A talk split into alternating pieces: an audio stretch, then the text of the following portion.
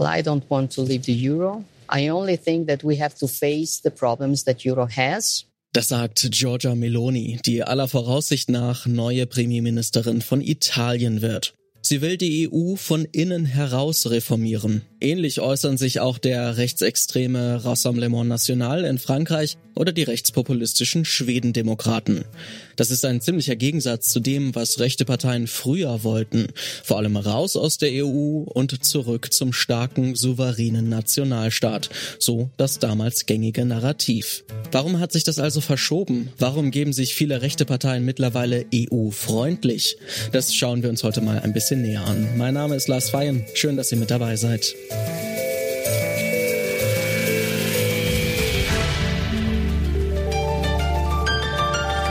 Zurück zum Thema.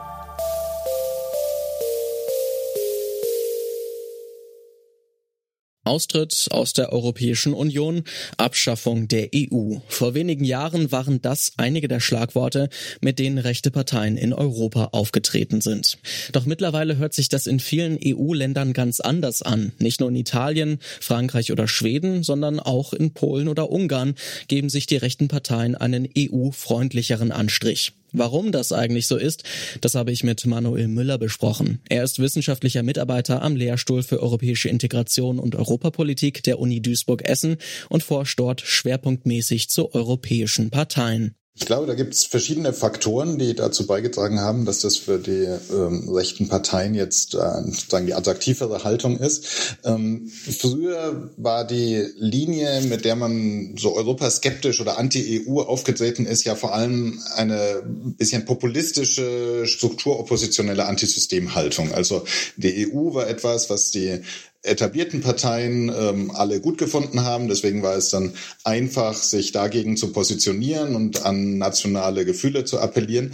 Das ist aber ein bisschen unattraktiver geworden seit äh, 2016. Diese Position in Großbritannien beim Brexit-Referendum einmal so richtig erfolgreich war, weil äh, sehr schnell danach hat man gesehen, dass so eine reine Anti-EU-Haltung, die dann auf den Austritt ausgelegt ist, eben zu sehr, sehr großen Problemen führt. Und äh, man hat damals äh, gesehen, dass kurz nach dem Brexit-Referendum in den ganzen anderen EU-Mitgliedstaaten die Zustimmung zur EU sehr schnell angestiegen ist, weil es eben so sichtbar wurde, mit welchen Problemen das verbunden ist. Und ich denke, das hat äh, stark dazu beigetragen, auch bei den rechten Parteien, ähm, dass man sich zumindest rhetorisch etwas anders aufgestellt hat und äh, eben nicht mehr den EU-Austritt äh, in den Mittelpunkt stellt, der eben bei den Wählerinnen und Wählern auch nicht so beliebt ist, sondern jetzt stärker die Idee hat, dass man Europa ja nach den eigenen Vorstellungen umformen möchte nach den eigenen äh, Vorstellungen umformen. Das ist vielleicht auch die Idee von Marine Le Pen. Die hat Anfang des Jahres gesagt, Je dis d'autant plus volontiers que le Frexit n'est nullement notre projet. Nous, nous voulons réformer l'Union européenne de l'intérieur. Der Brexit ist nicht unser Projekt und das ähm, ist natürlich auch das, was Sie uns gerade schon erklärt haben mit den Folgen des Brexits, dass man sich da vielleicht nochmal neu aufgestellt hat. Ist das der einzige Grund oder gibt es da noch andere strukturelle Gründe, dass man sich vielleicht irgendwie anders zur EU positioniert? Ein anderer struktureller äh, Grund ist sicher auch, dass die rechten Parteien inzwischen auf nationaler Ebene in mehr Ländern es geschafft haben, an die Macht zu kommen oder zumindest in der Nähe der Macht. Ähm, diese Antisystemhaltung, indem man einfach ähm, populistisch also die EU komplett ablehnt, ist sehr einfach, äh, solange man nicht mitregiert. Aber wenn man dann an die Regierung kommt, dann ähm, wird man plötzlich Teil dieses EU-Systems. Die EU ist ziemlich stark konsensorientiert. Es ist schwierig, als Partei dort durch eine einzelne Wahl sehr viel Macht zu erobern. Aber gleichzeitig ist es auch sehr schwierig, Parteien auszugrenzen, die auf nationaler Ebene an der Regierung beteiligt sind, weil die dann eben immer im Rat bei sehr vielen Entscheidungen mitbestimmen und ähm, sehr häufig braucht man einen Konsens im, im Rat der EU.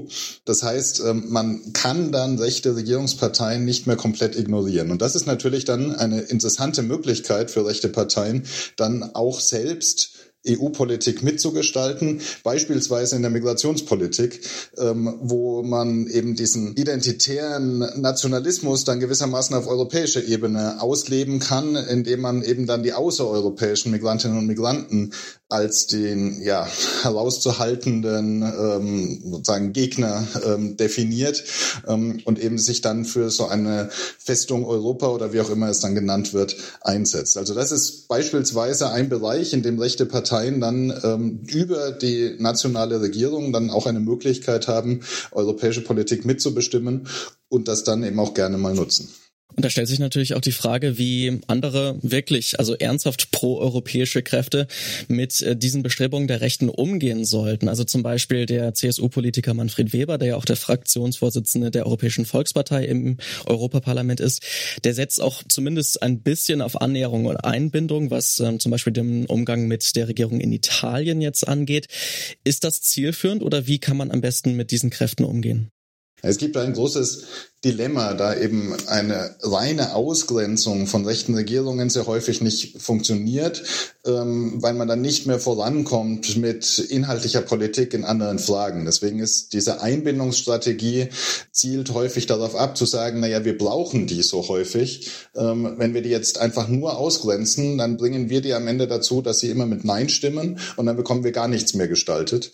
Deswegen ähm, ist sozusagen die eine Perspektive zu sagen, wir müssen halt irgendwie die dann doch auf die zugehen und dann in Fragen, in denen es möglich ist, ähm, zu einer gemeinsamen Position zu gelangen, dann eben auch miteinander reden und nicht das Tischtuch zerschneiden. Diese Einbindungsstrategie hat allerdings, wenn man sich jetzt eben gerade ähm, beispielsweise Ungarn anguckt, wo Viktor Orban jetzt schon seit zwölf Jahren äh, daran arbeitet, die nationale Demokratie abzubauen und auch ziemlich erfolgreich damit ist und ziemlich weit gekommen ist, da sieht man, dass diese Einbindungsstrategie eben oft einfach auch nicht funktioniert, ähm, dass sie es letztlich den rechten Regierungen häufig erlaubt, ähm, sich auf nationaler Ebene an der Macht zu verfestigen und man sie dann eben auch nicht mehr los wird. Das ist das große Risiko an so einer Einbindungsstrategie. Das heißt, am Ende steht man vor dem Dilemma, soll man kurzfristig kooperieren, um eben in einzelnen Politikbereichen voranzukommen? Oder legt man eine, eine harte Linie an, um eben die rechten Parteien möglichst einzudämmen und äh, ihnen nicht auf nationaler Ebene Aufwind zu geben? Dieses Dilemma ist sicher nicht einfach und ähm, man kann im Moment nur sagen, dass äh, die Strategie, die die EU in den letzten Jahren gefahren ist, sicher nicht erfolgreich war. Also dass diese Einbindung häufig die Lage eben langfristig verschlechtert hat.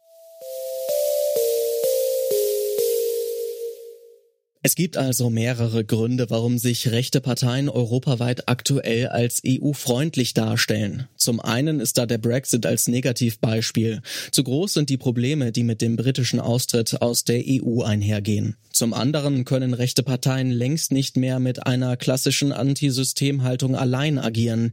Ihre EU-freundlichen Aussagen bedeuten aber nicht, dass diese Parteien und Politikerinnen und Politiker tatsächlich an einer europäischen Zusammenarbeit interessiert sind. Laut Politikwissenschaftler Manuel Müller zielen die entsprechenden Parteien auf etwas anderes ab. Ein Europa der starken Nationalstaaten, in dem jedes Land zuerst an sich denkt. Und das war's von uns für heute. An dieser Folge mitgearbeitet haben Lene Rügamer, Eleonore Grauwag und Alea Rentmeister. Produziert hat sie Andreas Propeller. Chef und Chefin vom Dienst waren Oliver Haupt und Nina Potzel. Mein Name ist Lars Feier. Ich sag Tschüss und bis zum nächsten Mal. Zurück zum Thema vom Podcast Radio Detektor FM.